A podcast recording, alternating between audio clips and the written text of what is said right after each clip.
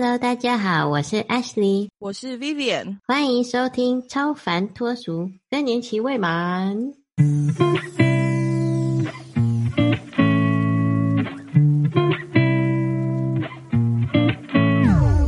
今天我们想要讲的是，就是最近呢，我不知道大家身边有没有遇过这种人，但最近我身边突然有点多，嗯。就是我最近常常跟一些比我年纪小有一点那么多的年轻的朋友们，因为学弟妹们啊，或是一些小朋友，就是他们常常会跟我讲说：“哎呀，我跟我妈真的是没话讲。我每次讲他那个我妈的那个逻辑，每次都那样跳来跳去。我爸每次都讲话都没有逻辑，我真的是没有办法跟他们讲话。我不知道你们身边有没有这样的人，或是你自己是不是就是这样的人，就是。”呃，你会觉得跟这边我举的例子是父母啦，嗯就是嗯子女跟父母之间，可是其实当然也包含了你的亲密关系的另一半啊，或者是你的家人、其他的家人啊、兄弟姐妹，或者你的亲朋好友们。就是很多人总是会觉得说，哎呀，为什么这个道理我都懂，你为什么不懂呢？为什么明明事情就是 A B C D，在你你为什么永远就是听不懂 A B C D？你一定要 C C B D A 呢？嗯嗯嗯，我不知道你们有没有遇过这种状况。有。然后最后呢，最后这些小朋友他们往往就会说一句，就说啊，我懒得跟你说，嗯嗯或者算了，我不想跟你讲了。嗯嗯应该有吧，很多吧。嗯，我瞬间也想起我年轻的时候。我今天就很想跟大家来谈一谈这件事情，因为我最近发现这样的小朋友很多，而、嗯而且这样子的人的想法呢，就我为什么想谈呢？是因为其实我看到这些小朋友在讲这件事情的时候，其实他们是很苦恼的，嗯他们觉得很孤独。嗯嗯，其实他们心里面是孤独的、哦，因为他们总是觉得别人不了解他们。嗯嗯那这些小朋友都还有一个共同的特点，就是他们的思考非常有逻辑，非常有想法，嗯而且对于自己的想法有很大的坚持，嗯或是他们甚至呃非常相信自己讲的是对的。我并没有说这是不好的，我我没有说自认为自己是对的，或者是坚信自己是对的这件事情是不好的哦。大家一定要搞清楚。对就是对，错就是错。虽然社会上有黑灰色地带，可是当你在一套逻辑里面你是对的的时候，它就是对的。即便别人听起来是错的，在你心里面，在你自己的逻辑里面，在你的世界里面，你就是对的。你没有理由相信自己是错的。所以，我今天不是想要跟大家讨论说，诶，父母就永远是对的吗？或者孩子永远是对的吗？我是想要跟大家讨论的是，当两套无法融合的逻辑有了碰撞以后该怎么办？嗯嗯，先讲一下我最近我朋友遇到的，我朋友的妹妹，就是因为我最近呢，就是非常积极的在学习乌克丽丽这个乐器。对，我在学习乌克丽丽的时候呢，我有个朋友，因为他他们家是有点像音乐世家，就是他的妈妈跟他的三个兄弟姐妹都是各项乐器都蛮厉害的。嗯，然后我就说，哎、那我我要去你家找你弟学乌克丽丽，所以我常常每个礼拜会去他们家，呃，上完乌克丽丽以后就去蹭饭吃。那跟他们家的感情都蛮好的。那最近呢，就是我几次就会跟他妹聊天，他妹大概比我们小个四五岁吧，嗯其实算是小了一个世代。你就想，我们已经快国小毕业的时候，他们才刚国小，嗯嗯，所以其实是有一个世代的差距的。我们高中的时候，他们都还国小，对不对？嗯所以呢，最近我在跟这个妹妹聊天的时候，她常常就会跟我说，她觉得她没有办法跟她妈妈沟通。我希望这个 podcast 提到的所有的当事人自己看着办，也不是也不是自己看着办，是呃，就是如果我讲到是你，你认为是你的话，就是你啊；我认为你认为不是你的话，就不是你哈。大家自己看着办哦。那就中这所有的剧情呢，就是对，就是如有雷同，纯属巧合哈。好，这个妹妹呢，就有一次在跟我聊天，我们就是我上完乌克丽以后，在她家吃饭跟她聊天，她就说，他跟他妈真的没有办法沟通。每次他想要跟他妈妈分享一个生活上的事情的时候，他妈妈总是会想到另外一件事情。就例如说，今天呃，我在上班，好，我举例啦，就是我是那个妹妹，我在描述这件事情。她说，举例来说呢，今天我在工作上面有一件很重要的事情，我忘了做了，然后呢。我离开了那个工作场域以后，才有人打电话提醒我说：“哎，你什么什么事情没有做？”我其实心里面非常的焦虑，我也觉得很奇怪，我怎么会忘记？我也很自责。然后当我跟我妈分享这件事情的时候呢，我妈不是就是关心我到底为什么要讲这件事情，而是我妈也跟着问我说：“我怎么可能会忘记？”嗯嗯。我当然也觉得，我怎么可能会忘记啊？我还要你来问吗？我真的觉得，为什么我每次跟他讲 A 的时候，他都会拿 B 来讲？我只是想跟他讲 A，我想跟他分享 A，我想跟他分享一件事情。为什么他永远都要跟我扯 B、C、D？嗯嗯嗯，就是这个是这个妹妹跟我聊天的时候的过程。嗯嗯，当然不止这一件事情，我就拿这件事情来举例。嗯嗯，那个时候呢，我就跟他说：“你有没有想过，你妈妈为什么会这样想？”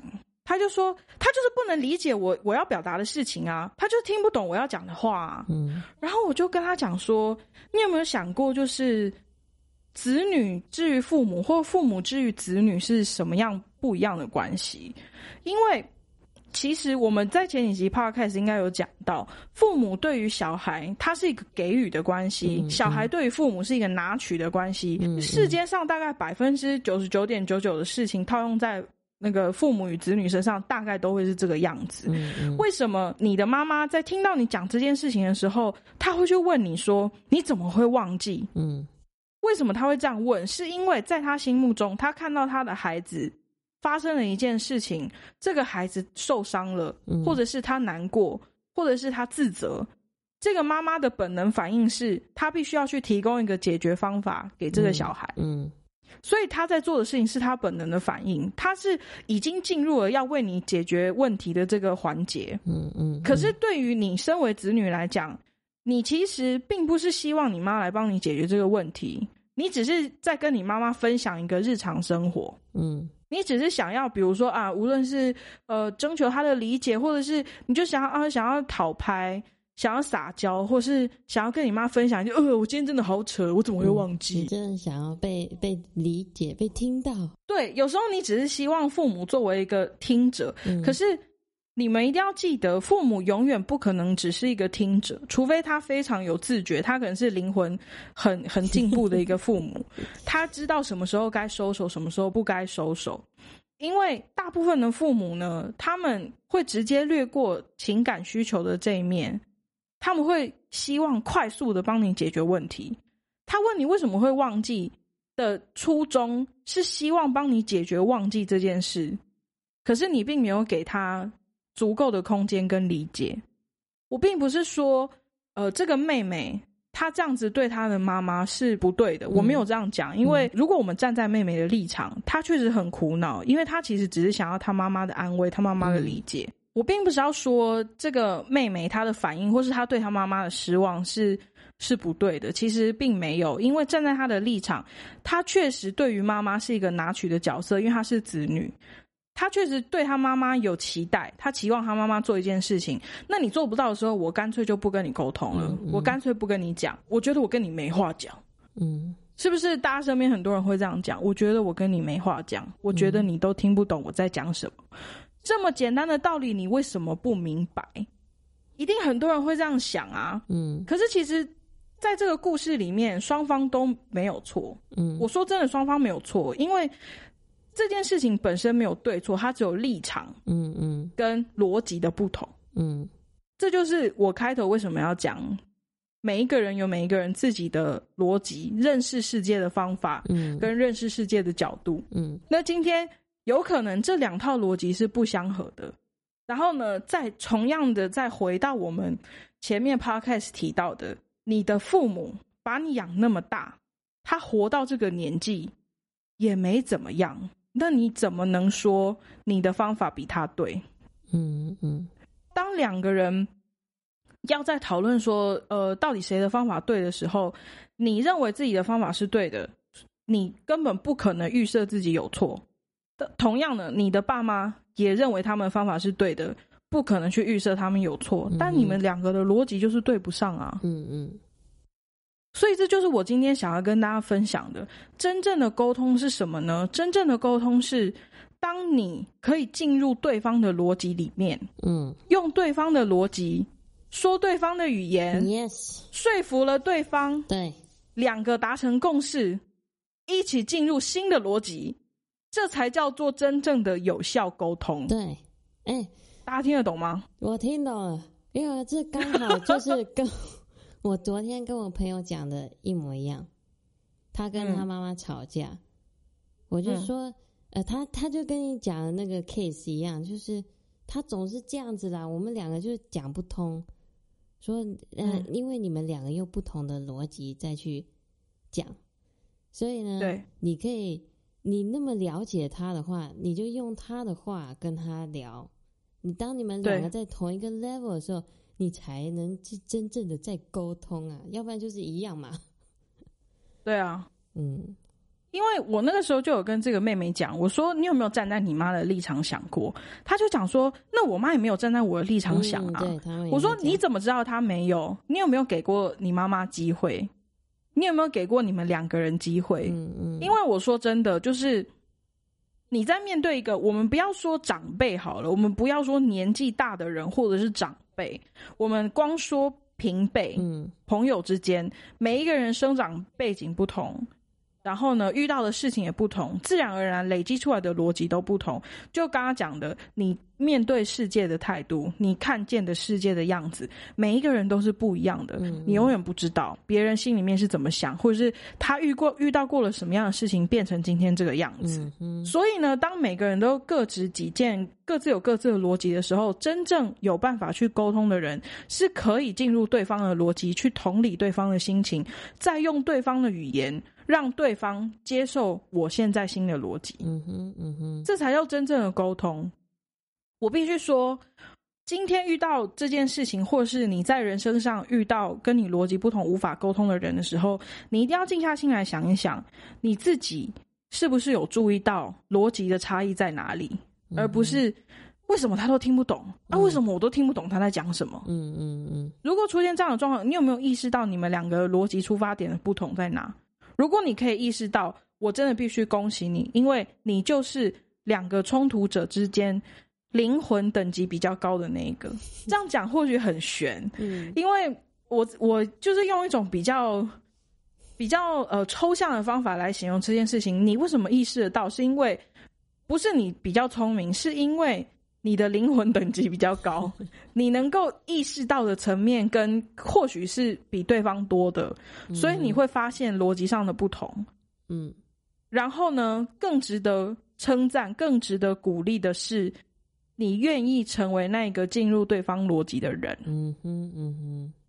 很多时候沟通出现问题，不单单是所谓的价值观不同，价值观不同其实也是逻辑不同的一种表现。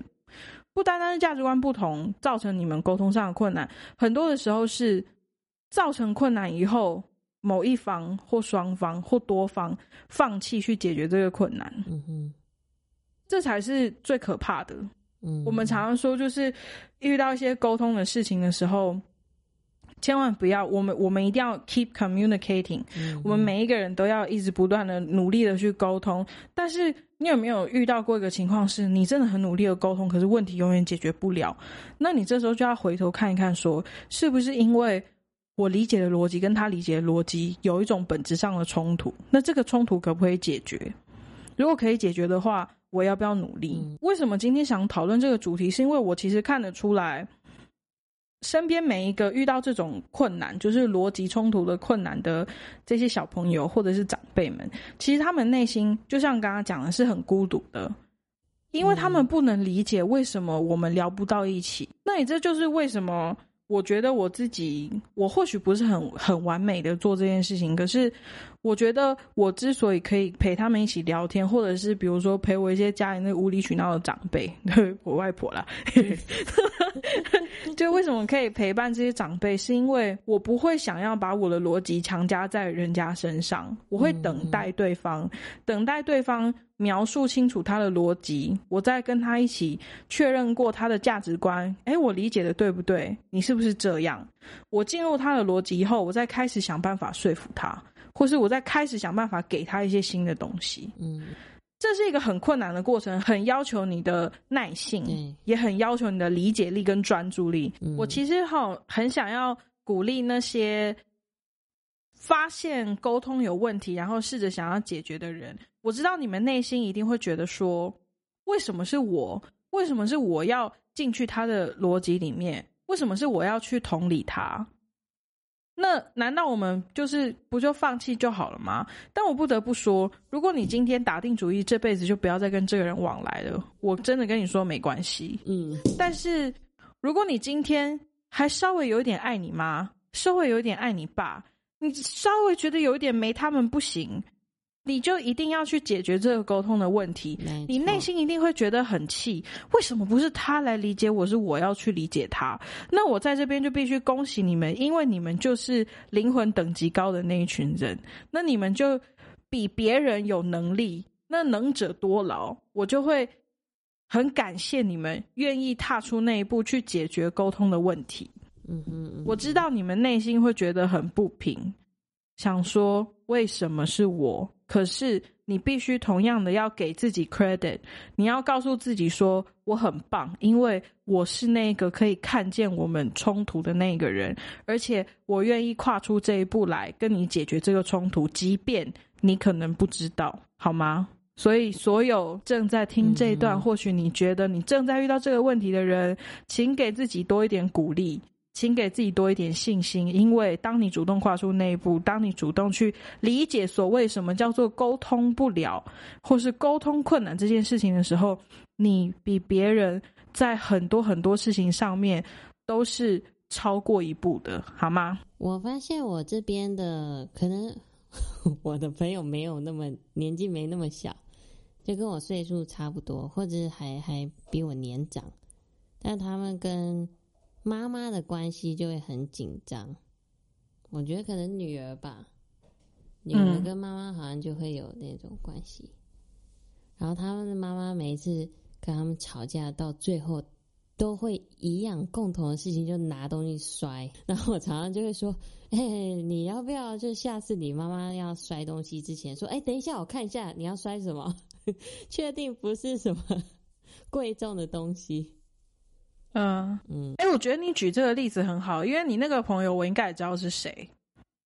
哦，其中一个对不对？知道对，对。可是他们家的状况有点不一样，就是他的他们妈妈好像是不是有一点精神方面的那个，嗯呃疾病还是怎么样？我我不确定啦，但我记得是可能有一些 disorder 或什么的。有，嗯，有一个妈妈 bipolar 吗？嗯，不是，就是 depression。那我觉得这个状况有点不太一样。这个状况呢，是我觉得你举这个例子很好，因为刚好可以来填补我们刚刚前面谈到的另外一半的人。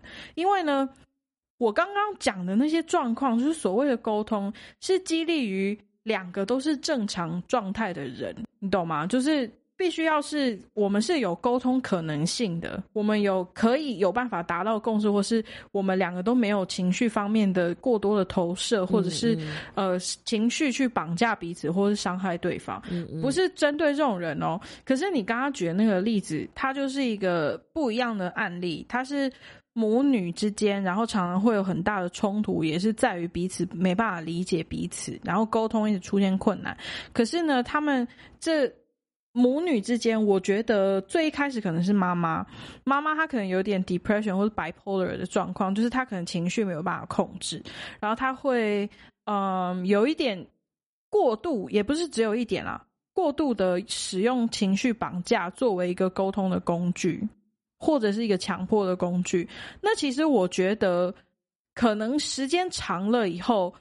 这个女儿她也有一点受到这样子的情绪绑架以后，可能他也反过来用情绪勒索的方法对待他的妈妈。我只是举例或尝试想让大家理解这个状况，我并不是说他们真实的状况是这样，可是我只举这个 Ashley 讲这个例子，刚好可以来跟大家讲，如果你是这样关系里面的女儿的时候怎么办？嗯。如果你这个无法沟通的对象，他有情绪的问题，或者是他惯用情绪勒索，或者是他用其他的方式来胁迫你的时候怎么办？这个时候，我必须告诉大家，你必须先保护你自己。嗯这件事情刻不容缓。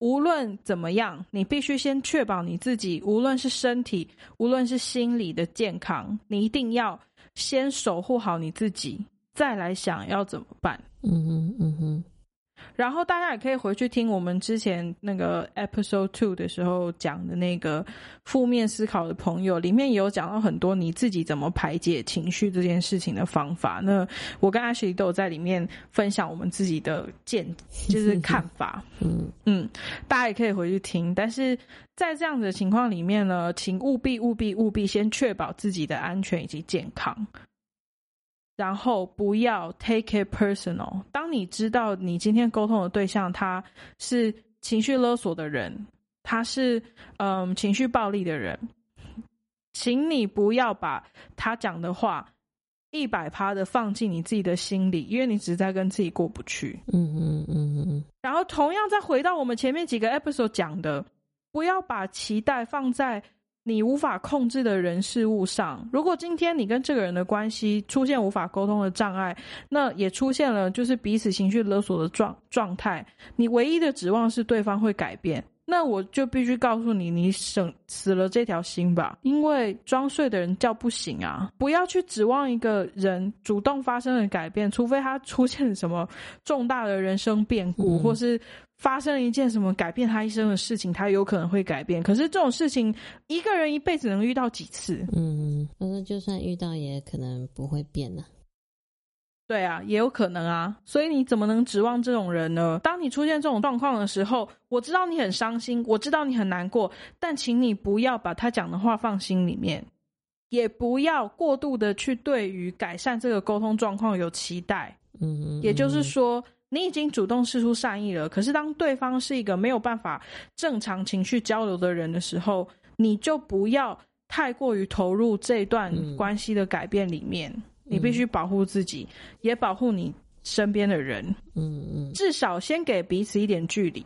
嗯，我不是希望说你永远就放弃沟通，你同样可以试着去理解他。你可以，如果你做得到的话，你可以去站在他的立场，在他的情绪里面去理解他看到的世界。如果你做得到，这真的非常好。但是如果你做不到，这都是正常的。嗯哼对啊，所以这个例子就是也是希望大家能够放在心上啊。如果你真的遇到了这种人的话，千万不要被情绪绑架、被情绪勒索，因为没有人应该是就是那个永远当别人垃圾桶的人嘛。嗯，对，我是觉得或许因为是呃，你关系是妈妈和女儿，然后我现在作为一个母亲，我可以想象出来是，或许因为我就像你讲那个角度立场不同，所以妈妈总是觉得 我的小孩就是要按照我我的方式去过他的人生嘛。很难做到完全放手。嗯，我我想象我对我女儿长大以后，但是呃，女儿总是希望得到安慰或谅解，那妈妈总是希望你可以更好，然后可能无意间投射自己呃对他自己人生的一些遗憾，希望你去弥补。还有很多时候，母亲可能会认为说，我为了你，其实牺牲掉很多。我我作为他们的朋友，我不管说什么，其实我的朋友都会反过来说，我有这样说过啊，但他就是这样这样这样这样。那我作为一个朋友，应该做到底是你是要我解决问题，还是听你讲，对吧？这就因人而异了对哈，啊好像每一个人都不一样。也有一种人是，呃，他在跟你吐诉的时候，你作为一个倾听者，嗯他反而会说：“你为什么都没有帮我想办法？”嗯嗯，可是呢，可是当你主动提出一些办法的时候，他就会说：“我只是希望你好好听我讲。对对对，就是形成一个很奇怪的 paradox。可是呢，我们作为一个善于沟通的人呢，就会会要表达清楚，就是说，哎，我知道你可能已经试了很多很多种方法，那你今天要讲给我听，我可以帮你承担一些负面能量。然后，如果你需要什么建议的话，我这边给你的建议是这样这样这样。所以就是讲清楚。所以呢，嗯呃，这也是给别人一些听众们啊，你给给你们一些工具可以用用。就是任何时候，就像我我们也有那次误会嘛，那个 text 啊，对，其实你只要说清楚，你只要勇勇敢的去破掉那个那个不舒适的感觉。就像有时候你会怕说，我讲的这句话你会不会难过？然后或当面看到朋友脸色变了，你不要就也封闭起来，你最好也是打开来，就是把那个 band-aid 给撕下来，就说我是不是刚刚讲了什么让你受伤了，或者什么？对，就是要把它讲开来才是好的沟通，因为你只是把你自己所认为你呃对方这样子想，然后你就一直在那边绕圈绕圈，但实际上他真的那样想吗？You will never know until you ask。那我就觉得，呃，他们这种妈妈就是喜欢讲说，哦，你跟你跟你老爸都是这样子啦，那呃类似像这样的情况，我就会建议他们说，呃，可以讲清楚一点是什么样子吗？嗯，就你你是他们一定是受到什么人生委屈不平衡或者什么压力 trigger 了什么，那我就会希望我的朋友，或许你你有耐心的话，你就会问最近发生什么事情吗？或者是妈妈来分享一下你的过去，那他们就会说，哦，妈妈常常讲她的过去啊，就是大家都对她不好啊，很苦啊什么。他说，对啦，但是你真正希望你妈妈分享的，应该是不同的面貌嘛。就比如说问她，你还没有怀我的时候是什么样子，或以前你上学有几个好朋友啊？就类似嗯像这样子的小事情，我觉得就等于是你在试着重新交朋友。哎，我觉得 Ashley 这个方法很好，而且你这是一种想要对他这些痛苦的回忆嗯做一个转化的一对对个对，小撇步。就是当你在想着你过得多痛苦的时候，我问你很多很多的小细节，很多很多的事情，然后看看你能不能在你思考这么痛苦的时候，还想到一些快乐的事情。有可能慢慢的你们之间沟通就会转变。当然了，这这就是我们我们两个是有一点。有一点太乐观的 看待这件事情，因为因为我们两个真的是对这些事情都蛮乐观的，对，就我们我们是不太容易走心呐、嗯所以我们也希望就是大家能建立这个保护机制，就没事不要太走心。其实这就是你你需要训练起这样子比较不 不容易走心的。对，防护机制。还有一些人，呃，就会说，因为长期受到母亲这样子的沟通方式，他自己也会开始有一些负能量或者自卑感，或者认为说大家都是贬低我。我妈妈的教育从来都不是那种 praise，嗯就像欧美，我们 stereotypical 认为欧美就是认为称赞，对，用称赞教育出来，然后可能你妈妈总是用批评，或者说，哎，你看看王家的小孩怎样怎样，就是这样子去教育你，所以你就会越来越自卑，自卑什么什么。但说实话呢，你要建立起自己的那个坚强，对，所以你你到某一定的年龄，你必须要停止去说，因为我从小都是这样子被教育出来的，因为别人总是这样子对我，你必须要正视说，哎，很多人跟你一样啊，你也不能去认为说你自己的痛苦，别人没有经历过类似的痛苦，是反过来你自己那那个防护机制怎么样建立起那个自我认知，必须要成长。我觉得，我觉得你讲的很好，我觉得你讲的很好，因为我说真的，就是每一个人要长成什么样子，你的家庭很关键，你从小的家庭、社会给你的影响、你的学校、你的老师、你的同才，其实多多少少都会有影响。可是说真的，一个人要作为什么样的人，除非你是那种就是我们讲那个什么 serial killer 那一种，你可能家庭就是破碎或是干嘛那种极端案例，否则的话，每一个人你要成为什么样的人，其实更多的决定权是掌握在你自己手中。对，我觉得有一些人可能会因为家庭的影响，他可能是比别人更自卑的，他可能比别人容易往坏处想，这都是。存在的这个因素都是存在的。可是，如果你是这样的人，你有没有注意到自己是这样的人？你注意到了以后，你有没有去做一些相应的措施？这后面的种种种种的决定权都在你自己手上。对呀，我觉得 Ashley 讲的这个点很重要，就是也呼应到我们前面几集讲的，你与其等待。一个你无法控制的东西改变，你不如先调整自己。我们这边讲的都不是说你要做怎么样大破大立，或者是你要呃做出什么多厉害的改变，然后直接从什么一一翻两瞪眼那种不一样，不是诶，是你有没有去注意到自己这些的小状况，注意到自己这些小情绪，然后你去相应的调整。让自己更快乐，我觉得大家一定要记得，你所做的一切的改变，是让你自己能更有勇气、更快乐的去面对你生命中遇到的不好的人事物。嗯哼，对，很多我们说杀人犯，是因为他成长环境很糟糕，怎样怎样促使他成为杀人犯。很多 articles 或者是心理学家也有出面解释说。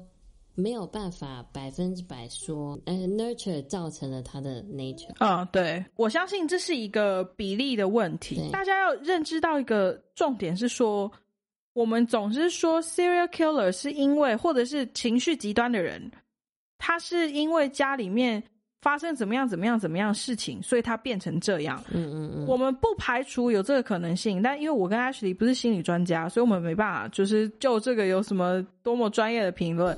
可是呢，我们必须反过来问：全世界有这样子复杂的家庭，或是这样子成长背景的人有多少？嗯嗯嗯，我相信这个数字绝对超乎你的想象。对啊，而且并不是所有人都变成了 serial killer 或者是情绪极端人。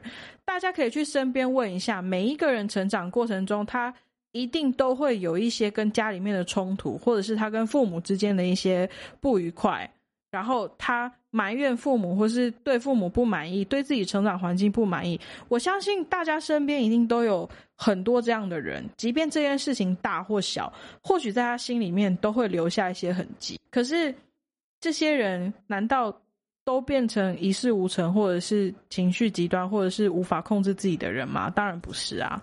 所以我相信这个例子告诉大家，就是一个人自己能做出的改变还是很大的。对，对，所以就不要小看自己。嗯，Don't give up on yourself。对，Don't give up on yourself。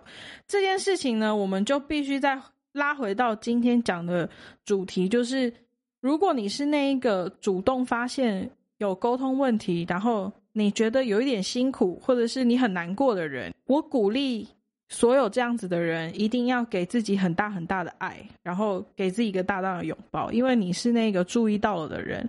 那当你注意到这件事情，你愿意主动走进另外一方的逻辑里面，你愿意主动去解决这个沟通的问题的话，那你是真的是一个非常非常棒的人。你的生命历程会比别人更好。嗯无论你现在有没有感觉到，你可能现在觉得很彷徨，你可能觉得很痛苦，你可能觉得很不公平。为什么要这样子？为什么是我？为什么不是他理解我？我为什么要有这样的父母？为什么要有这样的同学？为什么要有这样的另一半？你可能现在会这样想。可是，如果你们一起走过，或者是你透过改变自己，或者是你重新正视两个人之间沟通的问题，你得到了答案，你你解决了这个沟通的问题，我相信你的快乐是我跟 Ashley 绝对无法想象的。嗯哼，嗯哼，那我们也很希望大家能够给自己这样子的信心，同时也为自己建立强大的保护机制。没错。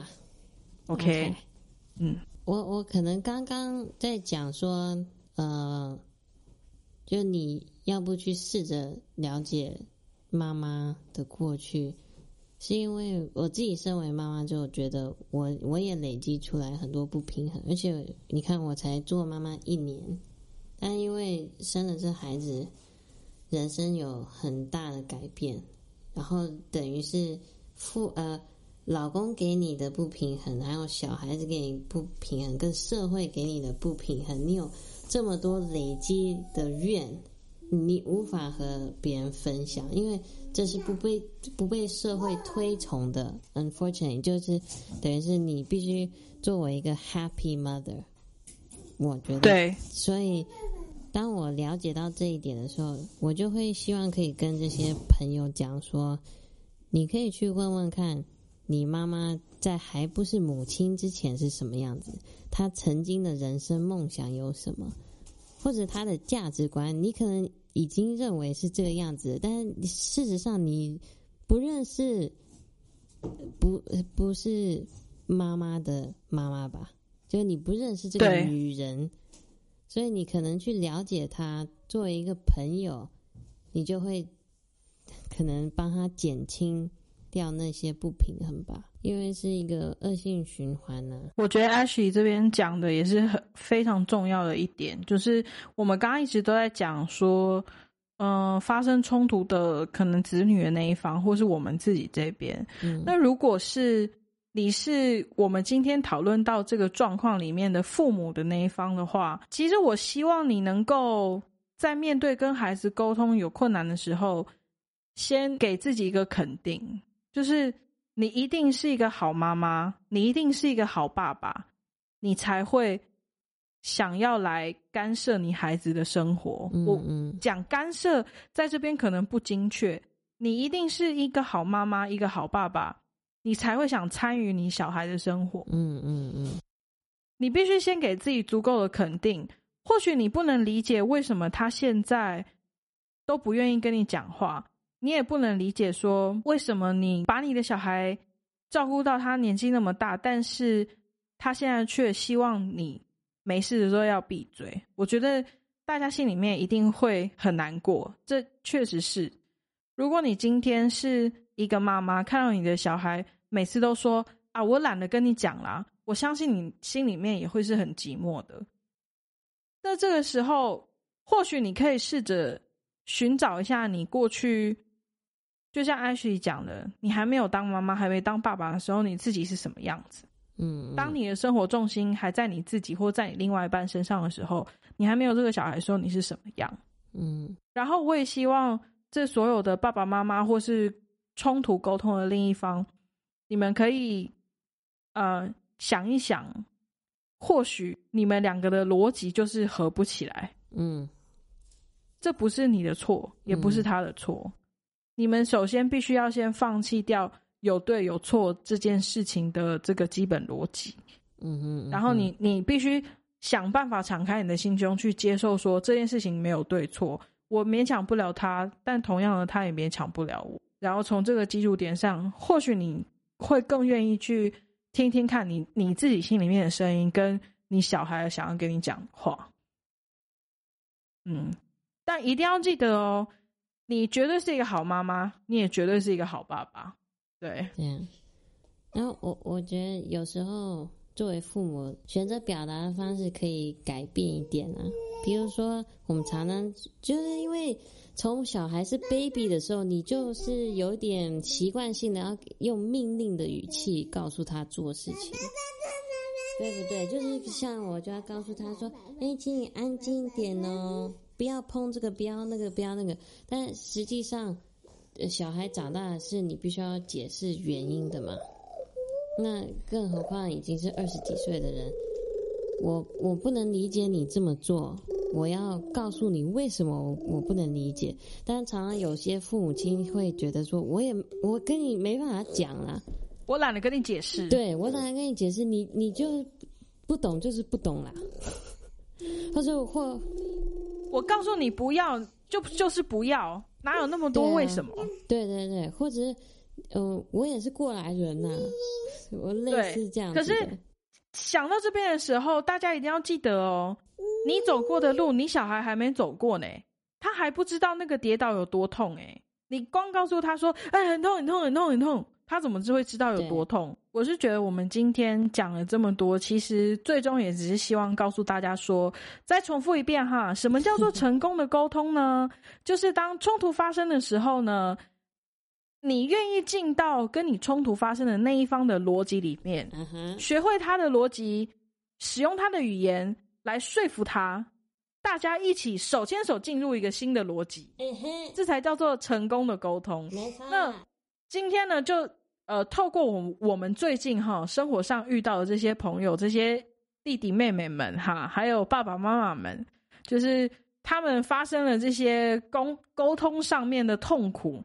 那我最近也听了蛮多的，就想说特别呃开了这个 episode 来跟大家讲，因为毕竟我们这个 episode three 哈，真的是录了大概有一百万次哎，真的对啊，就是我们这一集呢，真的也录了很久。这边我也跟大家说个抱歉，就是完全是因为 Vivian 我个人的问题，因为我就是最近不是大家都知道我有那个准备要结婚，在弄那个签证嘛，然后实在是搞死我了，我真的是。东奔西跑，台北市大地游戏跑了好几遍，那就有一点忙碌，再加上打了疫苗以后，然后躺在床上站不起来。我不是打 COVID 的疫苗，我是打那个移民规定的疫苗，反正就是很麻烦啦。我就最近真的就是抽不出时间来，而且我跟 Ashley 又有时差，所以我们一直都对不上。对的，对，所以也是跟大家说一个抱歉，那么久没见。这集我实在是就是有感而发，因为我最近真的遇到太多这种小朋友了，那也就希望说。透过今天这一集的内容呢，可以跟大家分享一下，说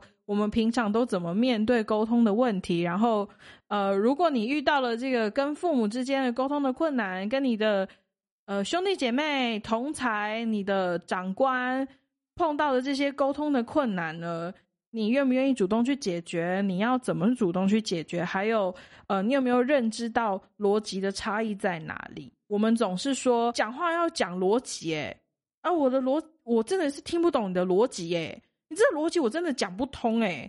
你自己有没有注意过你讲的这个逻辑到底是什么呢？所以今天就为大家来分享一下我们对于这个沟通差异的这个问题。那关于以后我们。我跟 Ashley 这个这夫妻俩之间，就是我们各自与各自老公之间沟通的问题，我们另外再开集与大家分享。我想，我想听八卦的话。好，看来我们这个 Kiara 小公主已经快发飙了。我们这一集就到这边喽，谢谢大家收听，拜拜。Kiara，你觉得好笑吗？